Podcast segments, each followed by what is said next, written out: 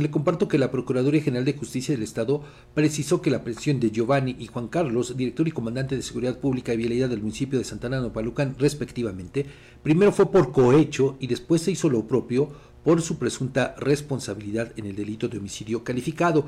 La dependencia subrayó que ambos tenían una carpeta de investigación abierta por homicidio que ya era investigada, pero llegaron a la Procuraduría para intentar sobornar a agentes de investigación e incurrieron en el delito de cohecho. Eh, aclaró la dependencia que mientras continuaba con el proceso de orden de aprehensión, ambos mandos de Santana Nopalocan estuvieron en los separos de la Procuraduría para que continuaran las pesquisas, le digo, con relación al delito de homicidio. Y esto se lo comparto y además, eh, pues también le agradezco a Elsa Martínez, quien es vocera de la Procuraduría, por hacerme estas precisiones. De verdad, Elsa, muchísimas gracias. Como te lo dije ayer en la conversación que sostuvimos, cuando se tiene que corregir, lo hacemos sin ningún problema.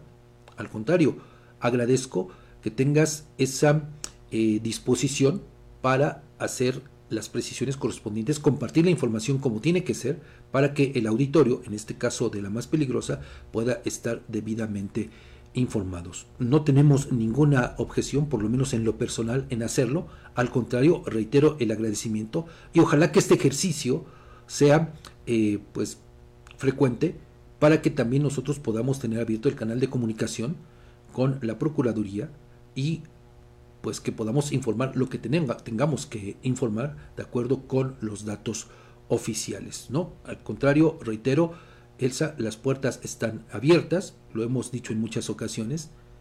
Lamentablemente, pues también hay que decirlo, pues nos enfrentamos a este veto por parte del gobierno del estado y desafortunadamente, pues no en todas las dependencias hay esa disposición para que nos puedan proporcionar los detalles y que nosotros podamos brindar la información como es, ¿no? Por eso yo reitero, eh, Elsa, esta disposición para corregir también cuando tengamos que corregir, ¿no? Porque de eso es de lo que se trata. Así es, ¿no? Sí. Qué bueno que también pues eh, estés pendiente de las transmisiones que nosotros hacemos, de los espacios informativos, porque pues en este ejercicio se nutre la información y quien sale ganando a fin de cuentas no somos nosotros, sino el auditorio en este caso. Por eso es que ahí está la, la precisión que pues nos hacen amablemente por parte de Elsa Martínez, vocera de la Procuraduría.